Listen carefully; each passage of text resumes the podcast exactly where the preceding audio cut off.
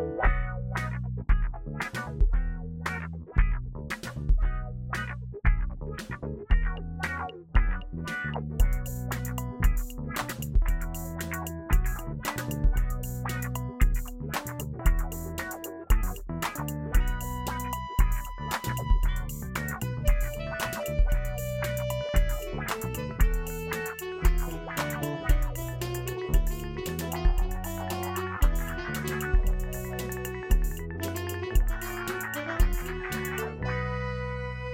Alors, bonjour, bonsoir tout le monde.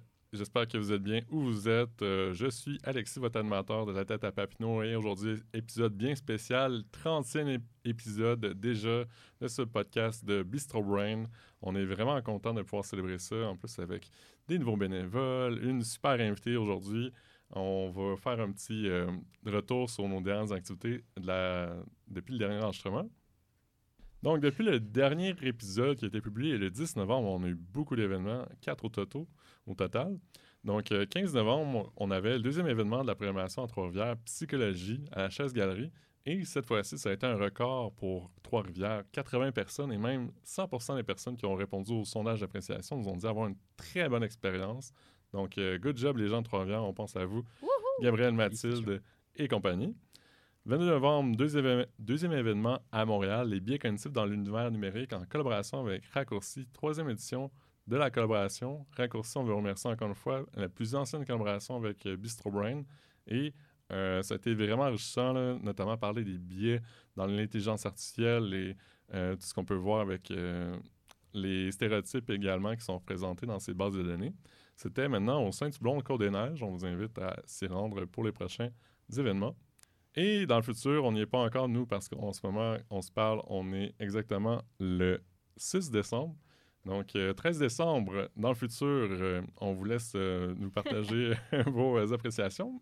On va voir notre dernier événement de l'année, communication scientifique pour le grand public au Boc et Bière à Sherbrooke. Et cette fois-ci, c'est une troisième collaboration, encore une fois, avec le Centre de compétences Recherche Plus. On va avoir des présentations de tout horizon, un format 5 minutes cette fois-ci. Et ben, pour euh, ceux qui ne pouvaient pas y être, on vous invite encore une fois à nous consulter sur notre page, euh, notre chaîne YouTube, où tous nos événements sont disponibles en rediffusion. Aujourd'hui, pour la tête à Papineau, épisode 30, on va voir tout d'abord une chronique avec Loïc. Bonsoir Loïc. Bonsoir. Tu me parles de quoi ce soir? De musique et de la mémoire. Splendide, on, on entend ça. Et en entrevue, on a Gaëlle qui va être l'intervieweuse et Catherine Bolduc qui va être l'interviewée. Comment allez-vous ce soir? Ça va bien, merci. Ça va très bien. Merci d'être avec nous. Donc, euh, on commence dès maintenant avec la chronique de Loïc. Bonjour à tous, aujourd'hui j'ai le plaisir de faire ma première chronique pour le podcast. Alors pour commencer, il fallait choisir le sujet. Je me suis dit, Loïc, parle de quelque chose que tu aimes. Alors j'ai tout de suite commencé, bille en tête, en bon fanboy, Warhammer. Après avoir fini mon premier draft, je me suis rendu compte que ça durait 7h48 minutes. Je me suis dit, non, quand même, ça va pas. Euh, je parle que de Gork, le dieu orc brutal mais vicieux, et de Mork, le dieu orc vicieux mais brutal. Alors je me suis dit, bon, il faut une solution. Euh, alors qu'est-ce que j'ai opté? J'ai opté pour une, une solution beaucoup plus simple, la musique. Euh, alors je pense qu'ici dans, dans la salle, on écoute tous de la musique, on a tous un petit groupe qui nous tient à cœur. Ben oui, tout à fait, voyons. Quel est ton, ton petit groupe préféré? Ah, mon petit coup préféré. Euh, je pense que ce temps-ci, je réécoute beaucoup l'album de Cri, artiste québécois électronique, euh, qui s'appelle Miracle. Deuxième album déjà. Ok, Inconnu au bataillon, j'avais écouté ça. Recommandation musicale de la soirée. Euh, moi, pour ma part, euh, ces temps-ci, je suis dans le Charlotte Cardin. Inconnu au bataillon, Ah, c'est Il n'y a quasiment pas de jugement Oh, dans cette rire-là. Si Ben moi, la je te québécoise, je suis seconder désolé. aussi. euh, J'en écoute euh, aussi, mais euh, je dirais que mon groupe euh, présentement, euh, Clay and Friends, euh, j'aime beaucoup là, ces temps-ci. Finalement, on est tous dans le québécois, pauvre Loïc. hein? Ah ouais, moi, moi, c'est c'est Metallica. hein, alors, euh. Ouais, on connaît bien qui karaoké pour ça. Euh, donc bon. Euh, donc pour le thème de la musique, j'ai pu voir passer donc un article très très récent, euh, donc du mois d'octobre, qui nous parle de mémoire et de musique, plus particulièrement de la formation de la mémoire, de souvenirs et l'impact que la musique applique lors de la création de ces dernières. Donc dans leur travail, les auteurs McClay de l'Université de Californie, Sachs and Clayway de l'Université de Columbia nous présentent leur étude sur l'influence de la musique lors de la formation de mémoire. L'idée est que si le temps est un flux continu, la formation de nos souvenirs, elle ne l'est pas. On vient former des épisodes un peu comme une série qui, euh, eux, appellent la segmentation d'événements. Dans un premier temps, on a la création d'épisodes individuels, intégrés et liés ensemble, et un second qui vient séparer les souvenirs à mesure qu'ils deviennent de plus en plus vieux. Or, les deux entrent en conflit. D'un côté, on va chercher donc à lier les souvenirs, et de l'autre, à les séparer. Notre cerveau donc cherche à pousser et tirer en même temps, et ce processus permet de garder de l'information, mais aussi bien à trouver du sens dans nos souvenirs.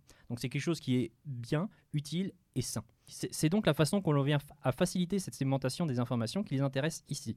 Alors il y avait déjà eu des précédentes études, comme celle de Radvansky et Zaks de l'Université Notre-Dame et de Saint-Louis, qui sont intéressés à comment traverser une porte, alors dans le sens d'un changement de contexte, mène à une séparation de la mémoire, mais aussi de tout ce qui est simplement un impact de l'environnement extérieur. Euh, pour ce qui est de l'environnement intérieur, le soi, il a déjà été démontré que c'est lors d'émotions fortes que les souvenirs formés sont les plus forts dans la mémoire. On peut prendre par exemple dernièrement euh, le, concert de le Era Tour de, Taylor Swift. Et donc nos chers auteurs, ils se sont dit, c'est bien tout ça, mais dans notre environnement intérieur, si ça fluctue nos émotions, ça a quoi sur la formation de mémoire Ça fait quoi comme impact? Euh, Donc avant de discuter leurs résultats, je tiens juste à aborder la façon dont ils ont choisi de mener leurs expériences. Car pour moi, qui ne suis pas du milieu de la psychologie, j'ai trouvé ça très intéressant.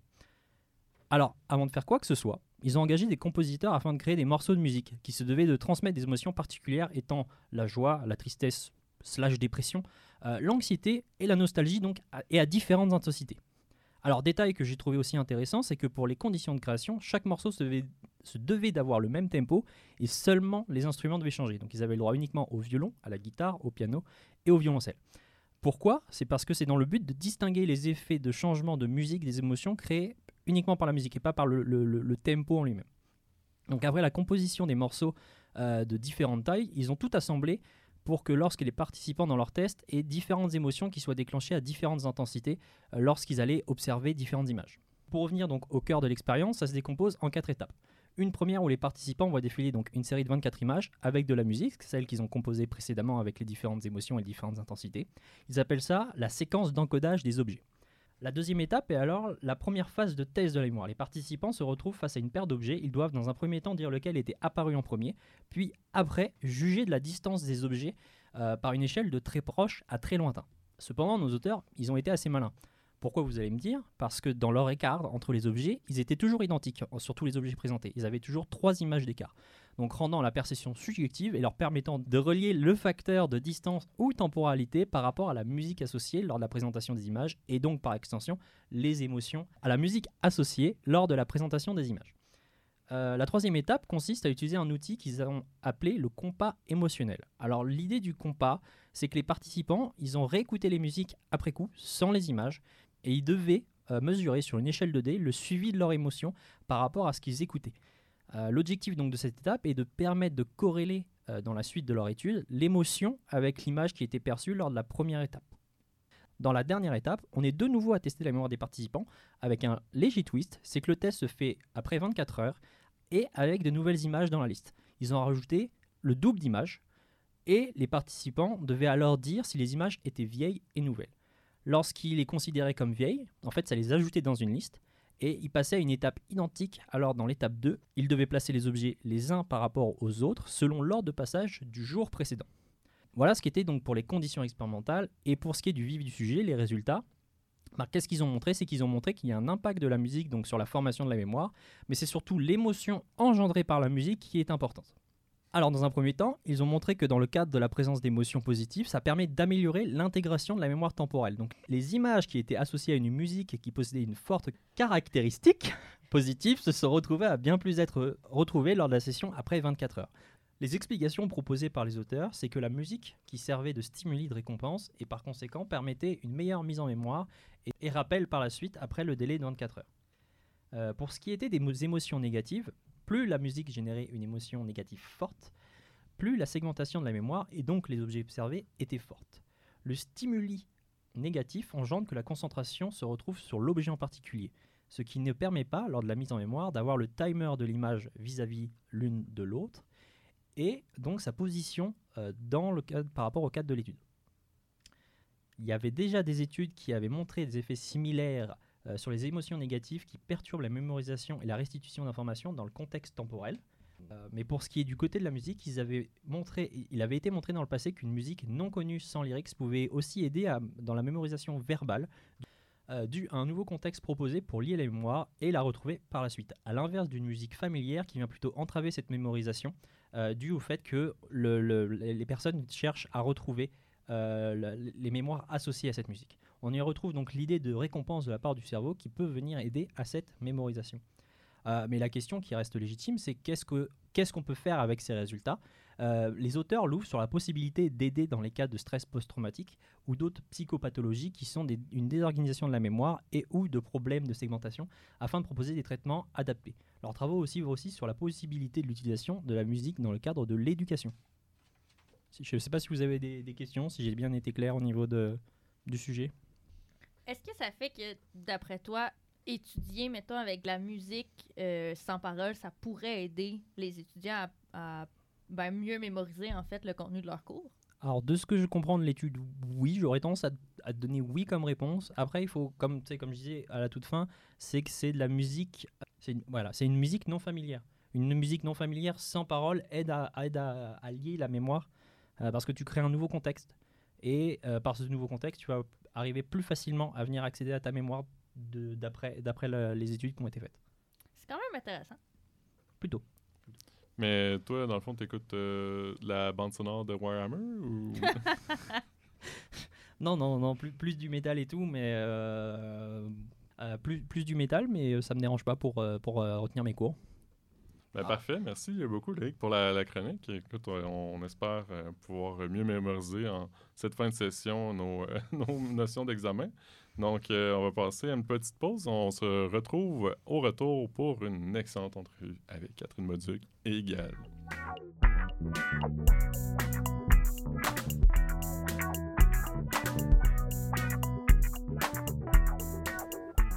Donc, de retour pour ce 30e épisode de La tête à Papineau, je vous laisse la parole, Gaëlle et Catherine, pour une exquise entrevue. Merci, Alexis. Euh, bonjour, Catherine. Bienvenue à cet épisode de La tête à Papineau. Merci d'avoir accepté notre invitation. Tout d'abord, comment te portes-tu? Euh, ça va très bien aujourd'hui.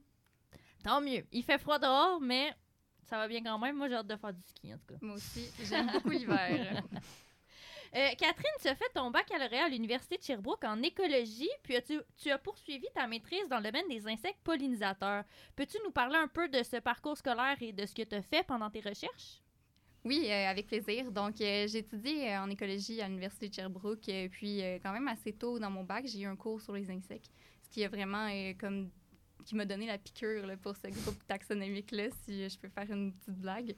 Euh, puis après, j'ai euh, tous mes stages euh, que j'ai faits en stage via le régime coop, je les ai faits en, en lien avec les insectes le plus possible. Donc, j'ai pu participer à des projets de recherche en lutte intégrée. J'ai aussi pu participer à des projets sur la pollinisation, etc. Donc, beaucoup euh, de- d'axes de recherche différents avec les insectes. Puis, ça m'a beaucoup motivé à faire une maîtrise dans ce domaine-là. Justement, mon dernier stage, j'y étais en pollinisation. Puis, euh, j'ai continué là, avec un labo qui était connexe euh, à celui que j'ai fait mon stage. Puis, euh, j'ai étudié les insectes pollinisateurs parce que à cette époque, je trouvais que c'était un, un service écologique vraiment essentiel qui valait la peine d'être protégé. Donc, la pollinisation, ça nous apporte là, beaucoup de bienfaits pour tout ce qui est des fruits et légumes qu'on n'aurait pas sans elle. C'est vraiment super intéressant. Tu as intégré en 2021 l'équipe en recherche et développement de la compagnie Antosystème et tu es maintenant directrice en entomologie de cette même compagnie. Peux-tu nous expliquer un peu plus c'est quoi en fait Antosystème? Euh, oui, bien, Antosystème, c'est une compagnie qui produit des insectes dans une économie circulaire, puis ils font ça à partir de résidus alimentaires. Donc, euh, en fait, on récupère un déchet qu'on produit en grande quantité, les Canadiens. Donc, euh, il faut savoir que 60 euh, de la nourriture va être gaspillée à un moment dans la chaîne de transformation des produits. Et on va, nous, chez Antosystème, on récupère une bonne partie des aliments gaspillés pour nourrir nos insectes avec ça, puis réintroduire ces déchets-là dans la chaîne alimentaire via les animaux de compagnie et aussi vers un fertilisant qui va pouvoir nourrir la terre pour produire des légumes et des fruits, et, euh, etc. Puis toi, en fait, c'est quoi ton rôle exact là, au sein d'Antosystème en tant que directrice en entomologie?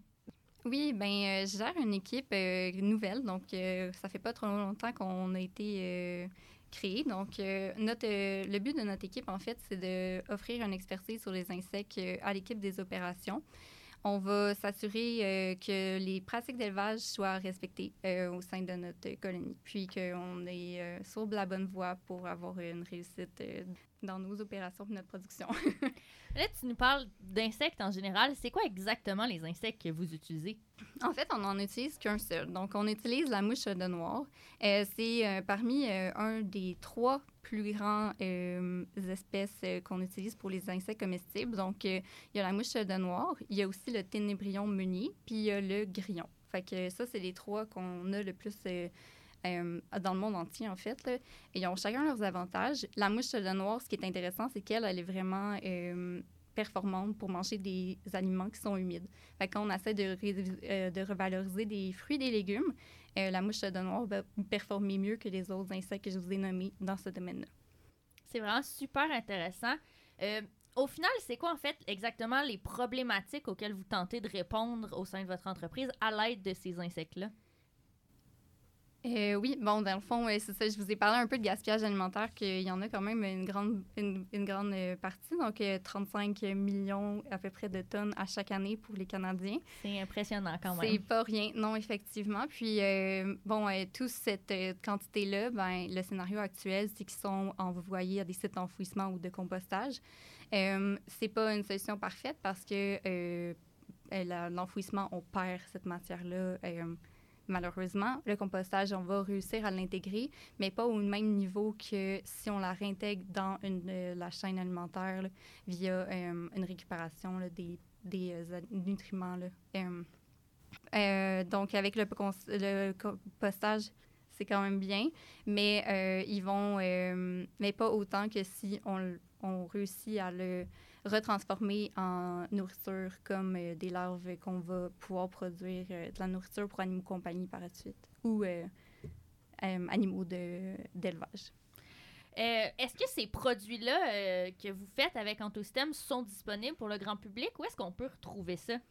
Eh bien, euh, nous, on va euh, vendre à des clients nos, euh, larves, donc, ou nos, notre fertilisant, notre fumier d'insectes. Donc, on a quelques marques maison. on n'en a pas beaucoup. Donc, la première, c'est Choix Nature, qui se vend au BMR ou dans certaines animaleries. Puis après ça, on a aussi Green Industries qui se vend sur Amazon. Puis le fertilisant et le- les autres produits vont être vraiment vendus à des différents producteurs qui vont eux-mêmes produire leur marque. Euh, là, tu nous parles en fait que vous produisez surtout pour les animaux de compagnie ou les animaux d'élevage. Est-ce que tu penses que dans un futur plus ou moins rapproché, ça serait potentiellement applicable aussi à l'alimentation humaine d'utiliser en fait ces insectes-là pour nous? C'est vraiment une bonne question. En fait, euh, probablement que ça serait un but ultime d'intégrer ça dans l'alimentation humaine. Euh, ce qu'il faut savoir, c'est que ça prendrait une excellente campagne marketing pour réussir à faire manger des insectes aux humains. Je veux dire, nous, les Am- en, au- en Amérique du Nord, on n'est pas euh, très familier avec cette culture-là. Il y a d'autres cultures qui sont beaucoup euh, plus euh, tournées vers l'entomophagie, donc manger des insectes. Euh, donc, euh, on va peut-être laisser ça de côté, laisser des personnes faire Non, ce euh, des popsicles au grillon, euh, c'est Ah, pas pour demain? pas. ça serait difficile, euh, disons. Là, ben, euh, euh, on se concentre vraiment sur les animaux comme euh, soit des poissons ou encore des poules ou euh, des animaux de compagnie chiens parce que en fait, eux, ils n'ont pas vraiment besoin d'être convaincus parce que déjà, ils vont goûter puis ils vont aimer ça manger des insectes. Donc, puis, il faut savoir que quand même, ça représente une grande partie. juste pour un titre de comparaison, aux États-Unis, à peu près un foyer, deux foyers sur trois qui ont des animaux de compagnie chez eux. Euh, 40% environ ont des chats et des chiens. Et euh, ça, euh, dans le fond, euh, c'est des animaux qui vont manger de la protéine animale. Donc, euh, en venant remplacer euh, cette protéine animale par une, par une protéine d'insecte, on crée une alternative puis un choix peut-être plus écologique. Donc, puis, euh, ce qu'il faut mentionner, c'est que les animaux, ils vont manger les mêmes croquettes tous les jours. Les humains, ça va être un petit peu plus euh, de temps en temps. Effectivement, on aime notre alimentation variée en général. Euh, tu l'as mentionné un peu, mais les insectes, en fait, sont souvent super mal perçus dans notre société. Euh, par exemple, il n'y a personne qui en veut chez soi, puis je connais beaucoup de monde, en tout cas, qui ont même peur de plusieurs types d'insectes. Pourtant, c'est des organismes qui sont super utiles. Tu l'as mentionné avec les pollinisateurs. On en a besoin pour avoir des fruits et des légumes. C'est ça. Donc, sans euh, beaucoup d'insectes, il y a beaucoup d'écosystèmes qui s'effondreraient. Euh, ma question, c'est comment est-ce que votre entreprise gère-t-elle cette vision négative des insectes par la société? Euh, ben, on va essayer de créer un peu un engouement du même style que pour les abeilles. Je veux dire, les abeilles, on a vraiment beaucoup misé sur son rôle écosystémique de, comme de pouvoir continuer à polliniser les plantes et d'offrir des fruits et des légumes aux, euh, aux, aux gens, dans le fond, aux humains. Euh, c'est un peu le même contexte. Donc, on a vraiment un nouveau terme qui a été créé, c'est les antotechnologies.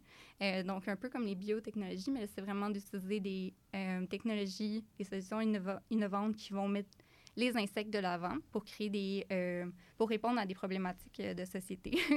Donc nous c'est un peu comme de cet angle-là que je verrais qu'on pourrait euh, faire euh, aimer les mouches aux humains. On part avec un insecte quand même plus difficile, comme euh, si euh, je vous dis euh, le- les, les papillons ou les abeilles, ben on a comme un peu plus des émotions positives que si je vous parle de mouches ou de guêpes. hein. Fait que je suis pas sûre de si vous avez euh, des choses qui vous ont euh, des mots qui vous ont popé dans la tête là, mais On les imagine pas très loin des fermes.